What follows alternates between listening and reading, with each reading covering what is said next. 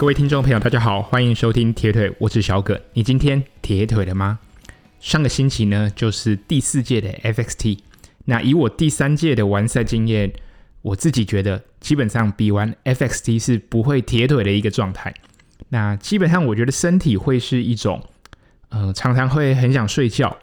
然后无时无刻呢，可能都会非常肚子非常饿，然后很想吃东西。那由于 FXT 的赛道的关系，没有太多的下坡，尤其在跑步的赛段，所以基本上来说，这个反作用力，呃，离心的力比较少的话，呃，我们的铁腿的一个状况呢，基本上就不太容易产生。不过，整个身体的疲劳感还是会非常之重，而且我们身体的疲劳可能平常感受不到。不过，我觉得可以从一些睡眠啊、心跳来去简单的测试我们目前的一个身体状况。那第四届的 FXT 总共有三十八位男性选手以及三位的女性选手完赛。那翻开了一下去年的时间，跟跟去年比，毕竟三四届是一样的一个赛段，所以我觉得可以做一些比较。去年十六个小时内完成的总共有十位，那在今年的话只有七位。不过今年的完赛率是明显的有提升。我想这个最主要的一个原因呢，就是跟这个游泳的这个赛段比去年来讲是简单了一些。如果从呃前几名的选手可以看来，哎，今年的游泳赛段是明显的比较简单，而且在整个游泳的成绩而言，也是比去年还要快的。那我想不只是游泳赛段的简单或难度而已，从去年的经验可以带给今年的选手。很多的，就是对于游泳这个意识提高了，大家会觉得说，哎，好像过去我们比一般的一一三二六，对于这个游泳的项目，好像不论你可能游泳没有那么的擅长，都可以觉得说，哎，用后面的两项来去补足。但从去年开始，大家会意识到说，哎，如果我连第一项都没有办法完成，呃，被关门，那后面两项就不用比。毕竟铁人三项是一个先后顺序，你要先完成游泳，再来单车，再有跑步。那我想，就算是游泳已经顺利上岸，其实如果对于一个游泳相对没有那么好的一个选手来说，他可能花了很多力气在游泳上面。那他在游泳的过程当中，可能心率、可能身体的，就是疲劳度已经开始拉上来，对他的。强度的一个区间已经被拉到很高，相对的给予单车的压力可能就会更大。所以就算是游泳能够顺利上岸，那如果你在这个过程当中你是更耗力的，那相对而言，那很多的错误跟放大就会在单车甚至在跑步段的时候被揭露出来。尤其在今年天气比去年还要冷非常多，庆幸的是呢是没有下雨的一个关系，所以。在高山镇的一个状况来说，如果今天的天气非常寒冷，那再加上海拔的一个关系，如果你身体比较疲累，就非常有可能引发就是高山症的一些反应。这样子，那我觉得这一届比较特别的另外一点就是，这次终于有一个呃有国外选手特地来台湾比赛。我知道过去几届有就是台湾可以看到。国外选手，不过他们可能都是长期居住在台湾，在台湾生活，在台湾工作。那这一届开始会有，就是真正是特地飞来台湾来参加这个 FXT 了。那我觉得，对于国外选手来说，应该也没有想到台湾可以那么的冷。而且我有跟 Sen 聊，他那个肖玉特地从美国飞回来，然后来台湾骑脚踏车旅行，那也参加了 FXT，当做 Sen 的陪跑员。那 Sam 也提到，就是萧玉其实对于台湾的高山环境这样子的一个冷，或者是这个海拔，也有一点点的吓到。对，毕竟在国外很少有机会能够像台湾，能够在一天之内从海边，然后上到海拔超过三千公尺的这样子一个高山环境。尽管就是萧玉的体能是。非常的优异，是一个职业的铁人三项选手。但面对这样子的一个环境，尤其是这样子长时间在海拔一千五、两千以上这样子的一个过程当中，难免还是会有些微的一个不适应。那我觉得第三四届跟前两届最大的一个不一样的地方呢，就是跑步的一个路线。大家可能会觉得，哎，好像三四届的路线比较简单，因为从大玉岭过后往骊山这个方向呢，是有些微的一个下坡。不过，大家要考虑到海拔的一个问题。前两届的海拔就是跑步是这个 T two 呢，是从新白杨开始。那新白杨的海拔相对还没有那么高，那它是一路的往上，所以选手的身体的适应力是还 OK 的。但是第三四届这个部分，其实跑步都是从关原之后开始，所以跑步的赛段海拔全程都是在海超过两千五百公尺以上，这是我们可能比较忽略的部分。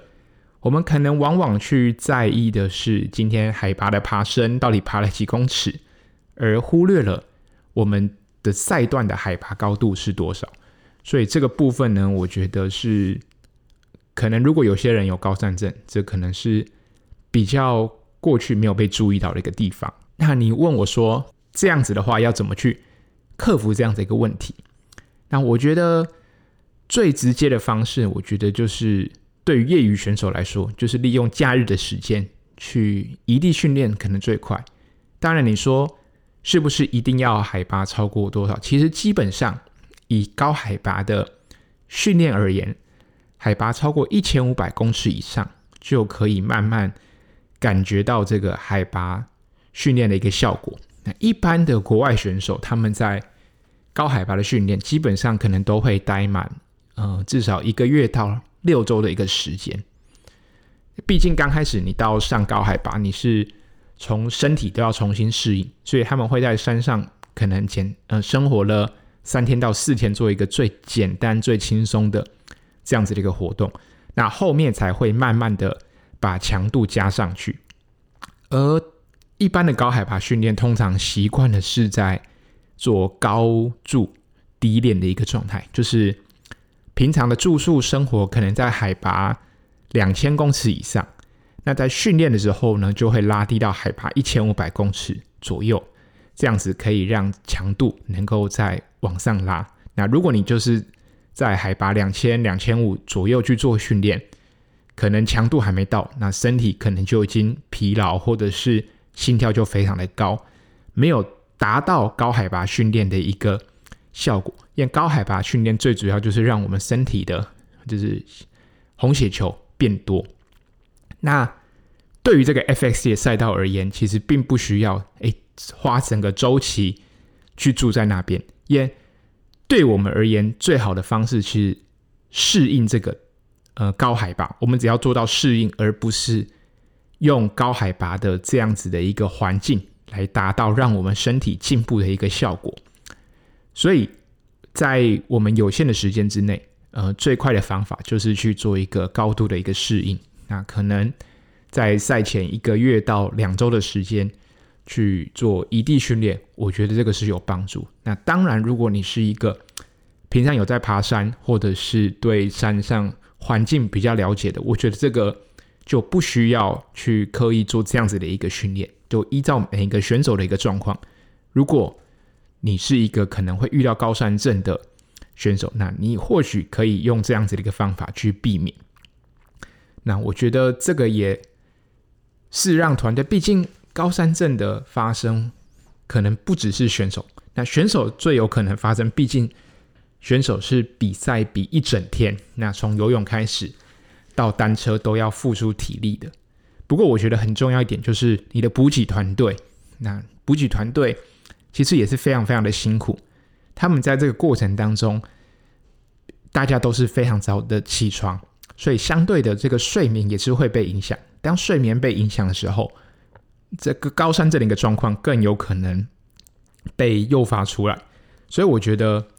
除了选手必须适应这个高海拔的环境之外，补给团队的适应，我觉得也是非常重要。毕竟，选手、陪跑员、补给团队是缺一不可。FXT 就是这样子的一个比赛，不是选手本身一个人在参与这样子的一个赛事。那这一届我觉得另外一个亮点就是，终于有女生选手完赛。那毕竟从第一届到第三届有了三届的一个经验，基本上对于这个赛道补给都没有什么样的问题，有非常多人只要肯询问，有经验都是没有问题的。最重要的就是选手自己本身呃练习的一个问题。那当然，其实我觉得第二届来说，呃，以里他就有非常有机会完赛，不过最后非常可惜，在跑步的路段被关门。不然，我觉得其实以以里的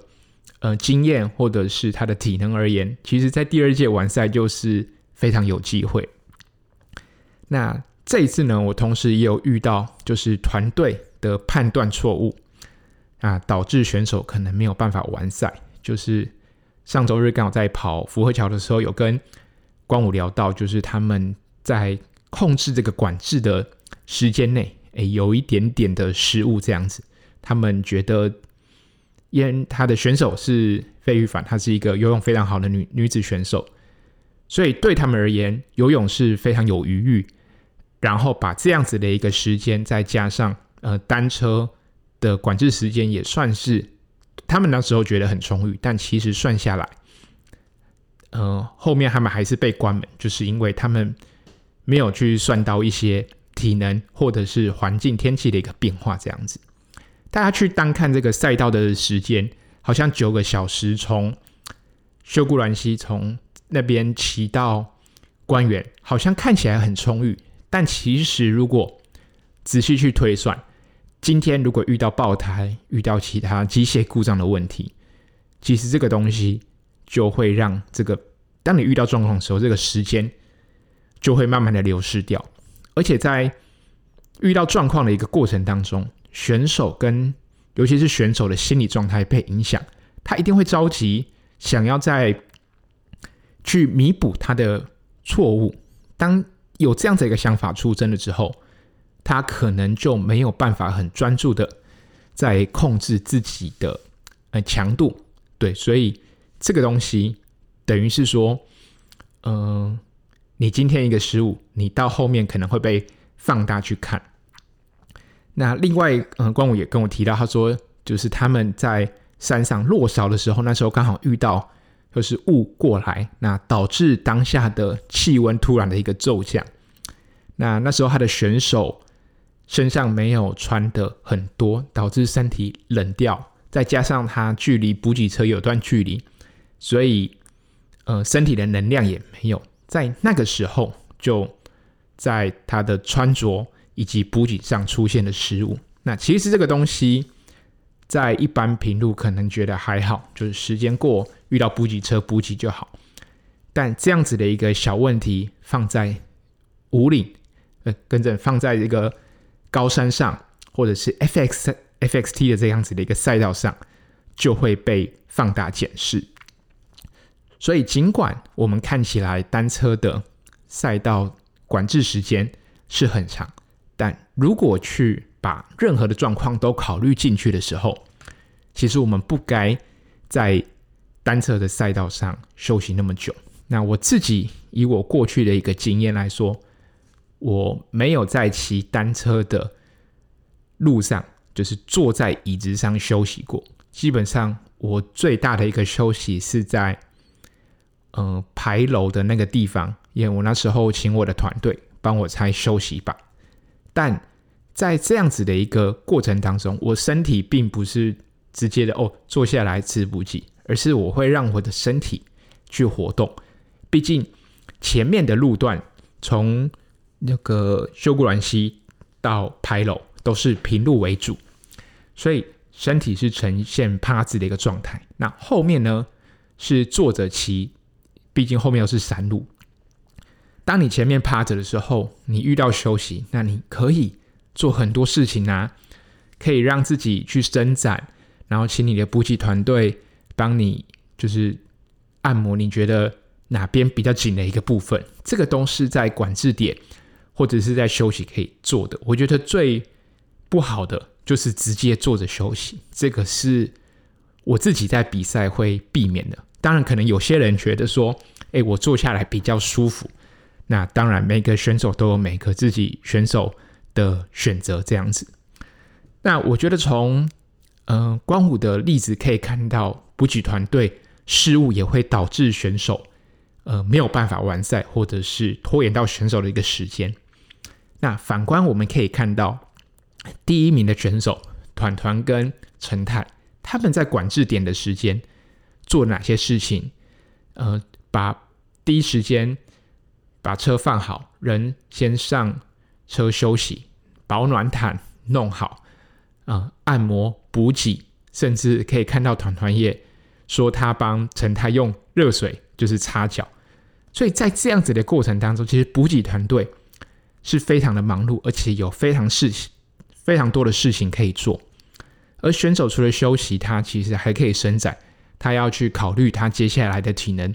怎么分配。我觉得最重要的就是你在休息的过程当中，如何让选手保持斗志，这个事情是 FXRT 很重要的。如果你去比其他的极限铁人，可能比较少遇到路段管制的一个状况，但是你在东进五岭这一段，毕竟就是因为天灾，他们有。哦，工程人员需要管制，在这样的一个状况下，我觉得如何保持就是这个企图心很重要。很多时候，我们当我们坐下来，心率降下来的时候，哎，我们就是在场上的那种感觉会慢慢的不见。那尤其是当你心率下来，你的身体就会的个状态就会跟着下来，你要再重新拉回来。我觉得那需要一段时间，所以我自己觉得，如果未来还有机会，或者是大家可能也参加类似极限铁人的比赛，是没有到很建议大家就是整个坐着去进行大休息。那休息的过程当中，还是有非常多的事情可以做。就像我们比二二六，我们今天到了补给站，我们也不会坐在路边嘛。我们如果真的停下来，我们会进行一些伸展。那这个呢，是我觉得 FXT 也应该比照这样的一个模式。OK，那接下来我们要继续聊，就是谈到 FXT 这个比赛明年举办的机会，就是大会说大家不要再练啦，明年不会再办。对，确实，呃，明年举办机会都真的不高，毕竟主办单位都这样讲。那当然，其实主办单位是一个。最辛苦，他们的志工、他们的人员，它包含有医疗、交管，甚至你光想到要把呃这些东西，就是完赛终点的这些东西，从合欢山口搬到山顶上，这就是一件非常非常困难，然后也是吃力不讨好的事情。毕竟，呃，跟其他比赛相相比较起来，FXT 的报名费跟完赛时间。或者是工作人员的工作时间真的是不成正比，他们是付出非常大的劳力，然后花了非常多的一个时间。那报名费有些部分呢，可能不是只有主办单位拿，他们这个比赛都是需要一些授权金等等的。那尤其呃，FXT 的路线呢，它选定的是一个东进 KOM 的一个路线。那这个这条路线呢，真的是非常吃老天爷的一个脸色，尤其大家觉得，哎，那东进不要呢？那西进，你大家想，今年都遇到西进五岭这样子一个路段都有崩塌的一个状态，那只能说啦，真的要去办 FXT，一直去跟公路局沟通。那如果真的有一天，好，下一届好了，再办。但是路段真的被管制，完全不能动，那要怎么办？也考验了工作团队的一个呃临场反应。但办比赛不能就靠临场反应啊，这个东西是攸关生命安全的，所以主办单位也是非常非常的一个为难。说实在，参与这场比赛的，或者是举办这个比赛的所有的人，多少，都是冒着生命危险在从事这样子的一个活动，所以如果真的要继续办 FXT，我觉得去找一个更适合的一个地方，我觉得是嗯、可以值得去思考的一个问题。例如说北京五岭，或者是从垦丁出发走东海岸，诶，东海岸也有很多的一个山路，那可以考把考虑把终点放在呃南横，或者是你往西边找塔塔加等等的，或许有机会可以找到一条也是适合比赛的路。但你往西边找，可能就是会遇到可能交呃交通管制或者是交通号志比较多。对于办比赛而言呢，就没有那么的合适。那以台湾独天呃独特的一个地理环境，台湾的地形是真的非常非常适合举办极限铁人这样子的一个比赛。但是对于台湾而言，台湾的一个风情可能相对的也不是很适合办运动赛事，所以两难那。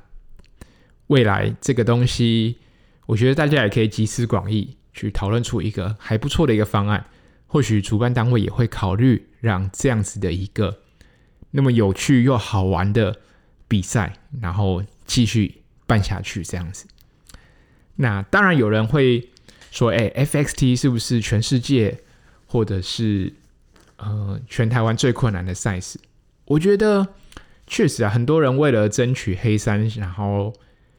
想要挑战这个所谓最困难的一个赛事，嗯，很多人在这样子的一个所谓诶名气，或者是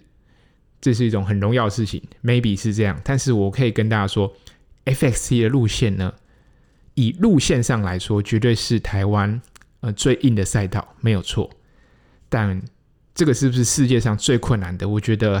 嗯、呃，像喜马拉雅山的那场比赛。我觉得也是非常非常困难。瑞士的爬升，呃，意大利的爬升也是非常多，所以我觉得以呃难度而言，我觉得 FXT 并不是到最困难，但是相对有难度。但另外一个，我想，嗯、呃，跟大家说的就是，赛道的难度不代表，呃，这个比赛就是非常非常具有挑战性。我觉得一般我们去参加。一一般的一一三或者是二二六，我们去让自己的成绩追求更快的成绩，这件事情，我觉得比单纯在 FXT 完赛也更有挑战性。就像你今天可能想要在二二六达到九个半小时内，或者是九十九个小时内，我觉得这个是需要花的时间跟投入的心力是更多。或者你说你可能要让你的一三成绩。在四个半小时内完成，我觉得对一般的分龄组选手要做到，就要投入非常非常多的一个心力，跟花很多的时间在这个上面。所以其实难度的定义不是只是赛道本身哦，好像爬升很多，那游泳这个逆流很困难，而是到后面其实很多比赛比的都是一个时间的问题。如果你今天跟我说 FXT 要完赛，我会觉得说这个很简单、很好玩，而且很容易。只要，毕竟这个就是有团队在帮你，所以你就算犯错了，只要有机会弥补，团队都可以把你的不足给他去弥补过去。但是今天比到后面，就像我觉得前三名的这样子的一个争夺，你要在这样子的一个赛道。如果你可以在十四个小时又三十分钟以内完赛，那我觉得以这个目标下去设定 FXT，我觉得这个就是很困难、很有挑战性。所以单就赛道而言是难，但是如果只是以完赛为目标，我觉得 FXT 不会很难，而且是一个很好玩的一个赛道。但是如果你今天要在这个 FXT 的赛道去设定你的完赛时间，你想要突破，maybe 假设十四个小时。或者是十四个半小时内完成，那就是开始有难度。你要把时间的这个因子加到呃这个赛道里面，才会显得这个赛道更困难，而且真的需要透过更扎实的一个训练去研究你哪一个地方能够减少时间。当你今天要在十四个半小时内完成这个赛道，你就要考虑你的休息点，考虑到你的补给，考虑到。很多很多一个事情，所以未来就是当这个比赛如果真的再继续办的话，当大家在开始追求成绩的时候，我觉得那才会彰显这个赛道的一个难度。不论明年有没有举办第四届的、呃第五届的 FXT，我觉得极限铁人就是一个很特别的比赛。那除了选手本身，最重要的就是可以跟着团队一起去享受这样子的一个过程。我想很多在 FXT 没有完成的选手都会想要再挑战一次，或者是可能第一次失败了，他有很多遗憾。其实，呃，很多遗憾其实并不是说呃自己训练不好怎么样，而是你的团队可能四个人、五个人跟着你到这个地方，那他们。没有看到他们全心全意的去支持你完赛，结果你没有达到别人的期望，那样子的一个愧疚，我觉得才是呃 DNF 选手嗯、比较难过的部分。不过幸好的是 X Try 这个联盟，它在世界各地都有不同的比赛。如果真的很喜欢这样子的一个模式，就是参与一个很困难的一个赛道，然后又能够带着你的团队，我觉得。到国外参加也是一个很棒的方式。那因为呃近期啦，有帮 UP Sport 写了关于极限铁人的赛事。那在上个星期也有呃跟博荣聊到，哎，关于在世界上各个呃不同国家举办 X 射的比赛的一些好玩的地方。所以像瑞士、挪威、意大利，哎，都有台湾选手去过。所以可以挑一场，嗯，比较不同的国家，像是黑山，呃，这个国家，我觉得也是非常非常特别。那当然，除了考验选手跟团队之外，也考验着选手的荷包有多深，对不对？这个极限铁人也要看一下我们自己的预算有多极限。好的，今天的这一集节目就聊到这边，我觉得。不论有没有举办，如果明年真的还有举办第五届的话，我这次看完比赛，因为我这次并没有去现场观赛，我就是从大家的呃社群媒体或者是一些直播等等的一个画面去重新回味这场比赛，然后感受这场比赛。那今年真的是非常非常的幸运，大家可以在合欢山那么冷的天气上看到星星，真的是。非常的漂亮，我想也是让很多人，我不知道是不是很多人在看呢、啊？对，可能有些人累到没有时间看这样子。不过其实我去年在呃大雨点时候，我应该记得基本上都是不停的往前，啊偶尔看看地上，那偶尔放空这样子。所以说实在也没有什么机会去欣赏风景，毕竟身边一片暗，然后那时候的天气开始变得不好。所以真的没有星星可以看。那今年真的大家可以看到星星，我觉得是非常非常的幸运。那去年比完赛，大概休息一周之后，我就开始准备台北马啊，也没想到在台北马还可以破三。那我觉得这个东西大家还是不要轻易的尝试啦，真的是非常非常的伤身体。今年学乖了，你比完赛，我觉得就好好休息，其实也是一个很棒的一个方式。好，今天的节目就分享到这边，也预祝大家接下来最后一场年底的台北马拉松能够一切的平安顺利。我们今天的节目就到这边，下一集再见喽，拜拜。